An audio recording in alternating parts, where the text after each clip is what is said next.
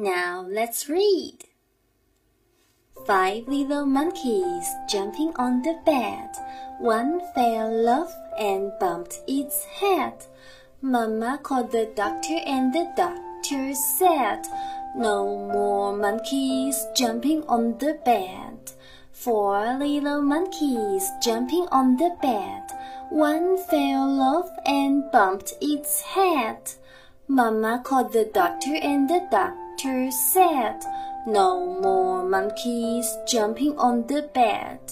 Three little monkeys jumping on the bed. One fell off and bumped its head. Mama called the doctor and the doctor said, No more monkeys jumping on the bed. Two little monkeys jumping on the bed. One fell off and bumped its head.